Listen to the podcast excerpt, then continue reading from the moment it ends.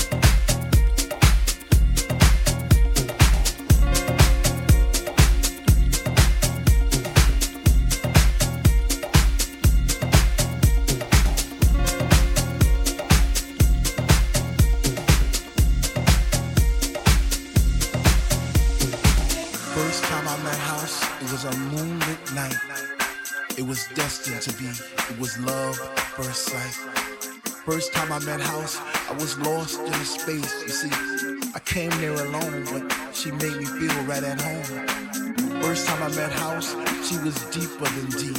I felt a chill down my spine from my head to my feet. First time I met House, I knew our love would last forever because that night she blew my mind. It was a sign from the divine.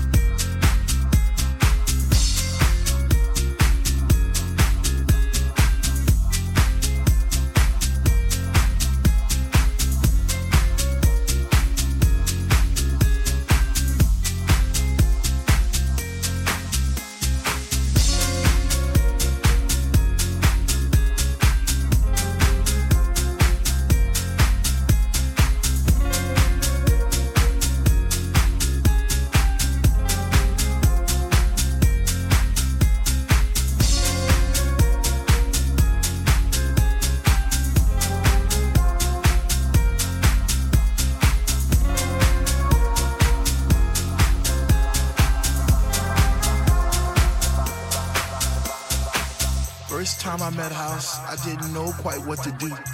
I'd wake up in a cold, hot sweat, wondering was it true? Was my mind playing tricks on me? Did my heart and my ears deceive? Or was it just a lovely dream I had one summer's eve? First time I met House, I promised I'd leave her for no other, even though I knew she had a million lovers just like me, embraced in her songs and melodies forever dictating my Saturday nights and Sunday afternoons. I guess I'll be a fool